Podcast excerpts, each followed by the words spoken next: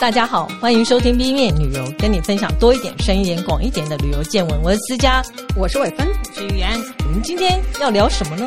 是聊密集恐惧症最害怕的一个艺术家。那我先告退了。是草间弥生啊。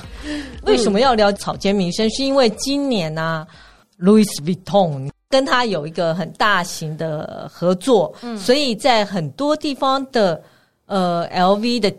店面你都可以看到草间弥生的一些作品，嗯，所以我就觉得大家可以来聊一下。很很可惜，这些大型的装置艺术有些时间很短，嗯，所以你不一定看得到，嗯。不过我们就先来聊聊草间弥生这个人。草间弥生他的日文名字是 Kusama Yayoi，这 Kusama 事实上 Kusa 就是草嘛，嘛就是间，所以 Kusama Kusama 桑。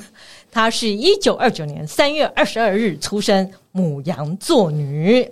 我觉得真的很了不起。她今年已经九十几岁了，嗯，九十四岁左右，还是持续创作。是的，对，因为她说她要创作到最后一刻，不断震撼人们的心灵。嗯，而且我觉得她创作力很强，尤其是。你知道他在一九七七年之后就住在东京精神疗养院。嗯，对对对，精神病的人创作力真的很丰富啊。也不是啦，我觉得是他本身个人的个性啦。是，对他真的有一点偏执。对，嗯，对，所以他的那个就是一直呈现的那个艺术风格就很鲜明。对对，他也是啊，目前活着的女艺术家当中身价最高的，嗯嗯，然后英国的《泰晤士报》曾经说他是二十世纪两百名最伟大的艺术家之一。嗯，我可以分享一下他的身价有多高。在二零一七年呢、啊，他的艺术品拍卖啊，所得是一亿一百五十五万美金，他排名是全世界二十二名，算是相当了不起。他的那个很惊人。然后他还有一幅画叫做《无限的网》，他在二零一四年拍卖是七百一十万美金。相当于两亿台币，嗯，然后你要想想哦，在一九五零年这幅画是两百块美金，所以所以为什么很多艺术是一个好的投资品啊？对呀、啊，比房产还要好，可是要有眼光啊。对这件事，我也会待会提到。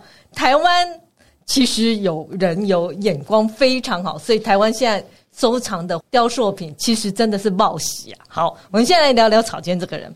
他是呃日本长野松本市，他家还蛮有钱。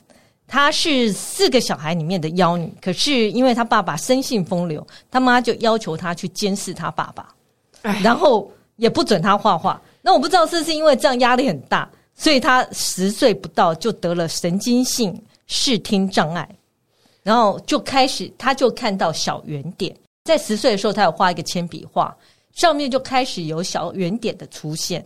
他自己讲说，他看到世界都有圆点的网，然后所以他开始就画下来了。这是他的幻觉，然后他也有幻听，然后还有一些自杀的倾向。他后来也有讲说，他如果不是为了艺术，他早就自杀了。诶，结果他活到现在九十几岁，这真是一个非常励志的例子啊！大家要记得多画画。就可以预防自杀。不过一般来讲是没错，就是艺术，不管是作画创作，呃，都有文学都有吧？对对对，我觉得心理疾病这一块我们就比较不好说啦。是，可是我就说，你看他有自杀倾向，可是他活得比任何人都久。那有人会觉得，呃，他是普普艺术啊，或者是极简艺术，或者是现代艺术。可是他自己认为他自己叫做草间艺术，他自自成一格。有时候我会觉得人活这么久啊，你以为是很久以前的人，居然是他朋友。他曾经是安迪沃荷的好友，嗯，对，对，因为他实在活太久了。除了草间艺术之外，他觉得他是他自己说他是精神病艺术家，所以他很承认自己是有精神病的。嗯，他认为他自己一些重复的原点都是来自于他的精神病。我本来以为是飞蚊症，我想要飞蚊症可能没有这么夸张，原来是精神病。好。后来，其实他赋予这些原点，虽然他看看到这些原点，但他后来有给他一个解释，是他觉得原点没有开始，也没有结束，它就像细胞跟分子，它形成整个世界，整个世界都是由原点组成，嗯，宇宙也是，地球也是，各个星球都是，也是有个道理存在啦。嗯、可是你以为它原点是随便乱点的？没有，它原点可是非常一丝不苟，他的画都是很精细跟繁复的。甚至于我有看到说，呃，LV 在跟他合作的时候，他那个点。他是会要求 LV 那个点的距离、大小、形状，他都会有严格的要求。其实是哎、欸，他你看他的艺术品那个圆点的大小，哈，跟你那个感受，其实你看得出来，它是精心设计。对，因为太近也不好看，太远也不好看，这个真的是很精细的设定。嗯，所以甚至于有评论家说，他是这个东西是给人家一种。奇怪又华丽的印象，但在感官上会留下非常震撼人的深刻烙印。嗯、我觉得，嗯嗯，是还蛮有道理的。他后来长大之后，因为他觉得他的家族拘束很多，然后日本也是比较封闭的世界，所以他大概在一九五七年二十七岁左右，他就去了美国发展，然后一直到四十四岁。然后当时他在美国就就像我刚刚讲，他认识了安迪沃荷，然后。他在那边做了很多行为艺术，甚至于他主持了第一场同志婚礼，然后他还举办了一个裸体 party，在路上的裸体游行，然后在这些游行者身上画圆点，这都是他在那个时期做的事情。那现在他的作品有收藏在古根汉美术馆跟纽约的现代美术馆都有。那我自己曾经在纽约的现代美术馆有看过他的作品，他说原点是。一种细胞或怎样，可是我在那时候听到的解说，他觉得散步的原点就像传染病一样，嗯、其实很像天花嘛。嗯、然后他觉得流行就是这种东西，嗯、就是整个散出去，嗯、就像传染病一样。嗯、这也是另外一个说法。嗯、那至于南瓜是怎么回事呢？好，南瓜是因为他家族种过南瓜。哦，真的吗？他是这样讲的。然后在二战之后，因为日本有。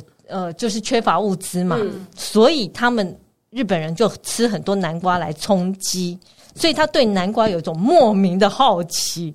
然后好，接下来就是 quote 他的话，他说他的不安因为南瓜得到救赎，因为内心的痛苦挣扎，然后南瓜让他释怀，治疗他的心灵，这是他讲的。好，然后他也觉得他有着迷于南瓜的形状跟它的美感，他觉得南瓜有一种。自然、均衡、沉重的精神，然后看起来也很有幽默感，就是他讲的。好，然后事实上，他是一个很有趣，然后创作力很丰沛的艺术家，因为他也写过小说，对对对。然后他还有自己的服装品牌，嗯，但他的服装品牌大概是一九六零年代跟一九七零年代，呃，我觉得是开玩笑的衣服了，基本上那个圆点呐、啊。他在衣服上的是开圆洞洞，嗯、可他就是开在胸部跟屁股，嗯。嗯嗯，然后后期他就做那种两三个人可以穿的，一起穿的那种连体婴的衣服，好酷！我想应该是没有人买吧，就是一个创作而已啦。对，对，他就只是创作。然后，如果大家对他有更多的好奇，事实上有一个纪录片叫《草间》，然后无限符号。迷生，嗯，嗯，大家可以看一下，他在里面其实讲了很多他自己的心路历程，然后他为什么要用圆点，嗯、他的东西就是你就会看到一直很多重复啊，圆点啊这样的景象，基本上跟他的呃，就像刚刚讲，他跟他的幻觉有有关系，嗯，他觉得这是有一种疗愈的药物，嗯，然后至于 LV 跟他合作，其实有两次，有一次是二零一二年，那。另外一个就是现在二零二三年，那以二零二三年来讲，这一次有四百五十件作品，然后包括衣服、眼镜、皮带、包包、饰品跟鞋子。我个人觉得鞋子还蛮不错的，鞋子就很童趣，颜色很鲜艳。嗯嗯，嗯。然后他说，其实分三个不一样，有一个是彩绘圆点，彩绘圆点系列是水彩的，水彩的点点。然后无限圆点是红点点跟黄点点，以及它手绘的点点，有一种是镜面圆球，大概是分成这三个系列。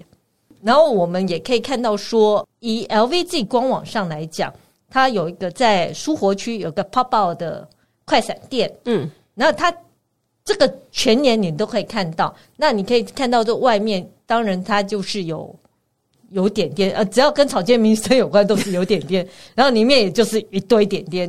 如果有呃机会去的话，大家可以去看一下，就在苏火区。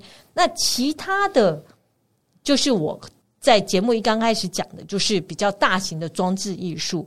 事实上，一零一台北一零一有，巴黎也有，纽约也有，然后在泰国也有，伦敦的伦敦也有，曼谷的。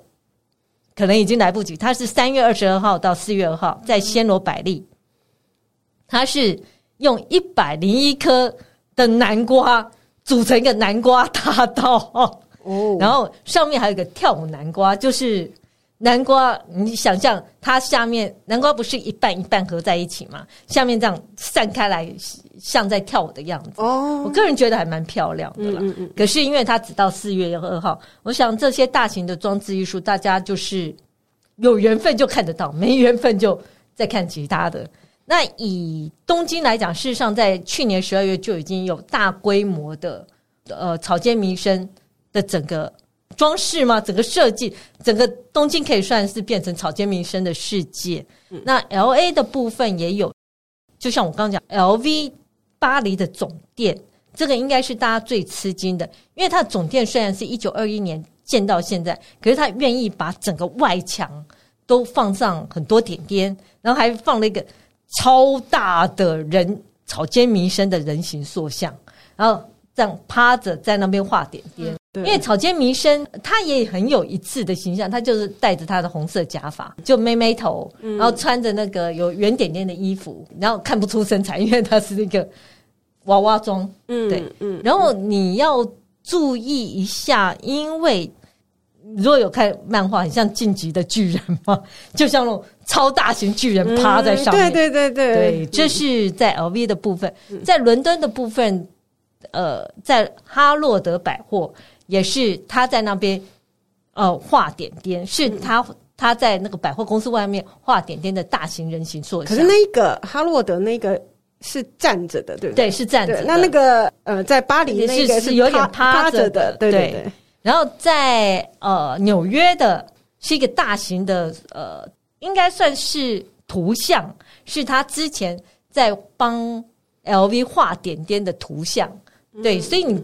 到处都可以看得到，只是时间多久不一定，就是看大家有缘分就会看得到。嗯，那如果你也没有钱买 LV 的草间弥生系列作品，然后也没有缘分看到这些草间弥生的大型装饰艺术，那我们这里也会介绍给你一些，事实上有很多地方都藏有他的作品。嗯，那我们先来聊聊，像是日本，嗯，因为日本是他的。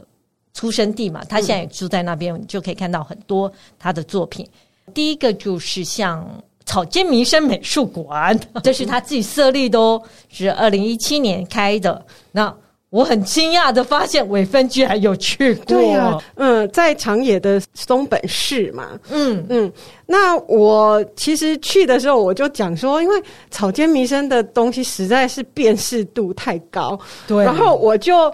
出了那个电车的时候，我就看到有个白底红点点的那个公车经过，嗯、然后我就说这个一定直接去。那个草间算是 还蛮明显的，真的对，那那一个公车就是走草间弥生博物馆的路线，嗯，对，所以我就说，哎、欸，他的作品真的辨识度很高。然后呢，嗯、呃，美术馆美术馆里面，我印象最深刻的是有一个就叫无限镜屋，哦，那个是他最有名的作品。对，我觉得就是让你很特别的感受啊，在。呃，那个时候嘛，二零一七年左右，嗯、它其实呃，就让你有那个沉浸式的感觉。哦，对，有那个圆点的画面，然后有钢铁圆球，对不对？对，然后它又再加上镜子和灯光嗯的结合。嗯然后你人在里面，你人身上就会有点点了。哦，OK，OK，对对，我所以我说那是一种沉浸式的体验。对，我觉得那个作品就真的是有参与人参与在里面这样子。嗯嗯、对，那呃，其他东西就我比较难用文字去描述它。我想说的是，它在外面，就我刚讲说车子也有点点，对不对？嗯嗯。那呃，它在休息区的可乐机器。也是红底白点点，机器里面的可乐罐也是红底白点点。我真的怀疑，这样看了很多之后，你看别的东西啊，会不会有残影？会，就是你看别的东西都有点点。当天会就想哦，我到底看了什么？当下离开那个展场会，就整个头都是点点。对对对，那它的花园里面的那个就是各种花的雕塑，那、嗯、那些花的装饰上面也都是点点。点点对，是的啊，那 就是。很有特色的一个地方，我还蛮建议大家可以去的。然后另外一个呃比较有名的是，啊，我在很小很小的时候，台北市立美术馆外面有一颗南瓜，嗯，上面有点点，那是我第一次看到草间弥生的作品，但那时候他还没有很有名。他其实是我觉得是最近大概十几年才开始大有名。他事实上。就像我刚刚讲，他在美国待过，可是在那时候他并不有，对，他还自己积极的在 promote 自己。我记得他呃写小说，就是因为他在美国的时候太太不得志了，对啊，他很抑郁。然后后来反而他的小说在那个时候还蛮受欢迎的，对对对对。也许是因为这样，台北市立美术馆那时候放了草间弥生的那个南瓜，嗯、结果这颗南瓜呢，后来基本上在直岛的码头。就是黄底黑点的大南瓜。嗯，那直岛码头为什么这么有名？是因为奈户内海艺术季。嗯，它三年一次，其实是一个相当有名的艺术季。嗯，像台湾有很多人会去参加，像王文志啊或什么的。呃，因为呃，他们都会到这个直岛码头，在这个奈户内海艺术季这边，除了码头有那个黄底黑点的大南瓜之外，它的广场上有个红底黑点的。南瓜，好，这都是值得打卡的地方。然后另外一个，呃，日本像福冈市美术馆，它也有收藏一个跟那个黄底黑点，就跟直岛那个黄底黑点的大南瓜一样，它也有收藏这样的呃草间弥生的作品。然后它馆内也有很多他的作品，因为他有画作嘛，也有雕塑之类的。那我再介绍几个，像鹿儿岛，鹿儿岛的雾岛森林之森美术馆。嗯，他收藏的是香格里拉之花跟红色高跟鞋。那红色高跟鞋呢？你之后会其实，在台湾台湾有在彰化，嗯，是的。那另外一个长野，就像刚刚讲的松本市美术馆，它是因为它整个外观其实就是草间弥生的作品，嗯，所以它在外面就是放红色点点，然后还有一只蝴蝶，它这个名字叫做向着熊本的未来。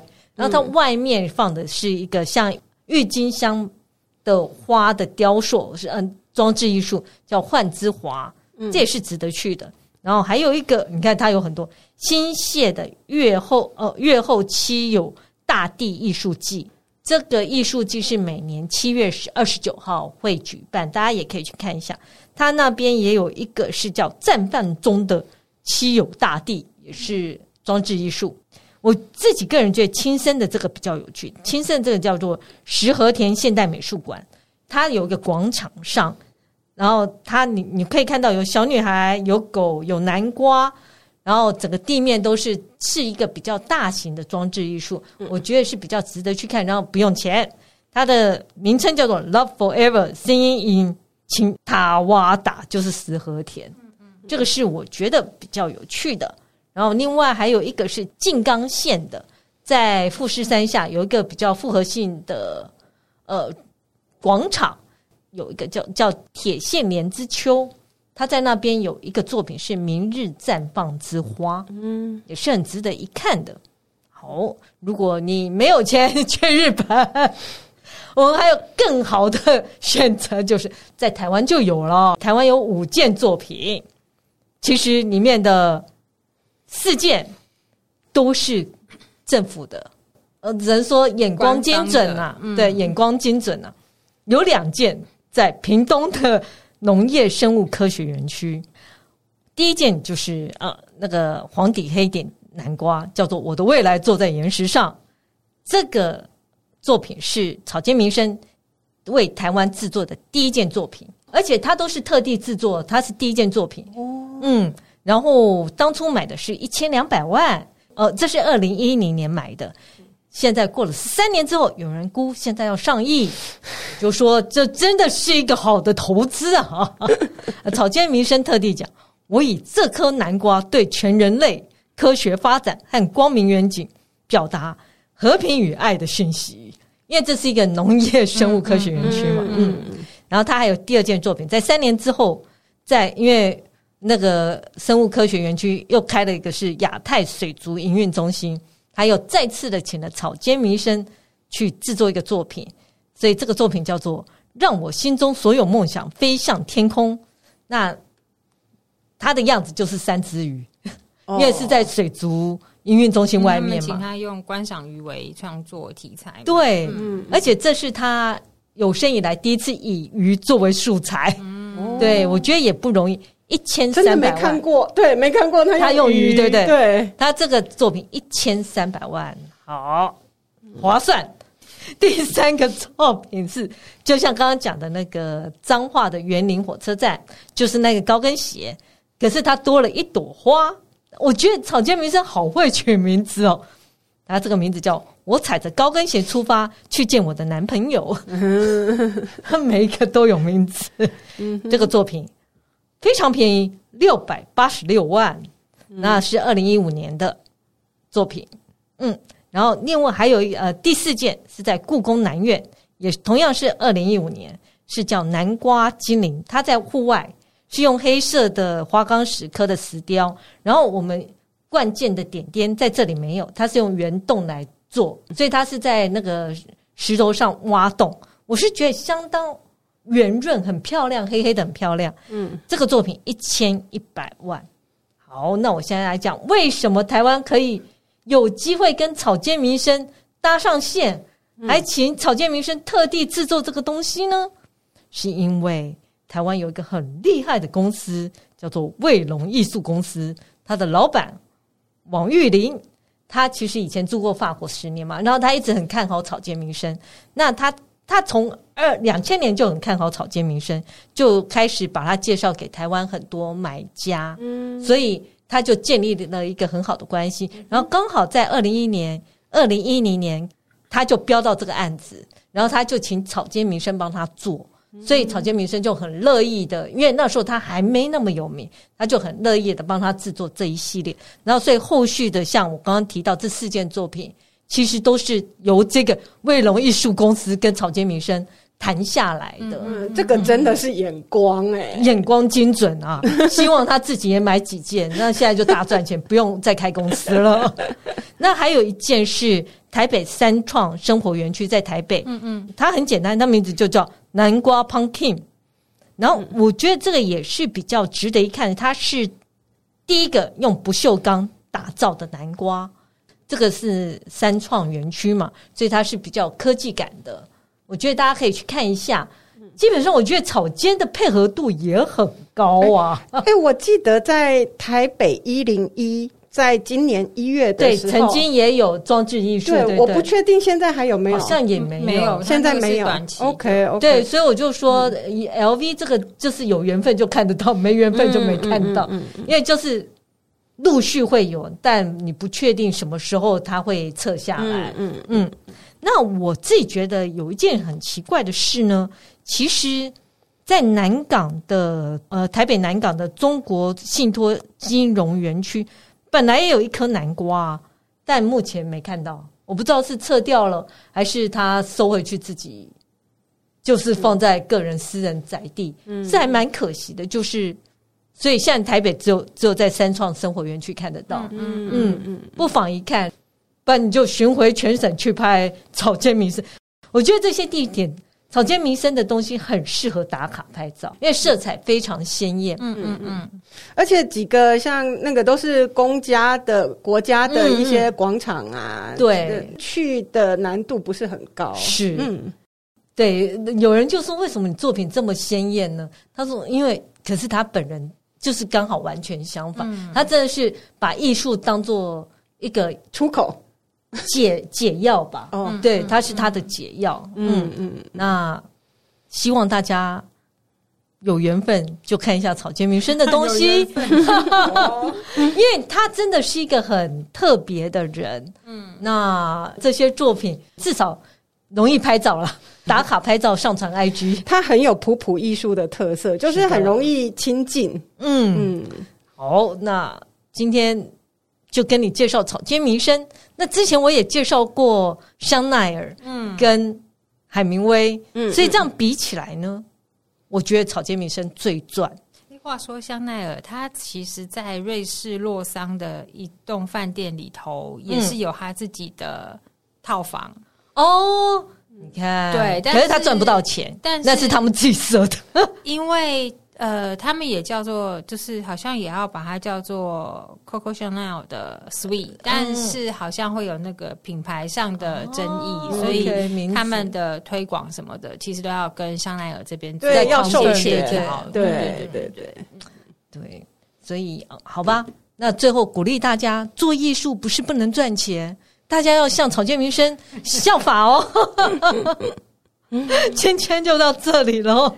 如果喜欢我们的节目，请在各大 Podcast 平台订阅我们，或到脸书、IG 按赞，最终分享给你身边的朋友们。谢谢，谢谢大家，再见。拜拜。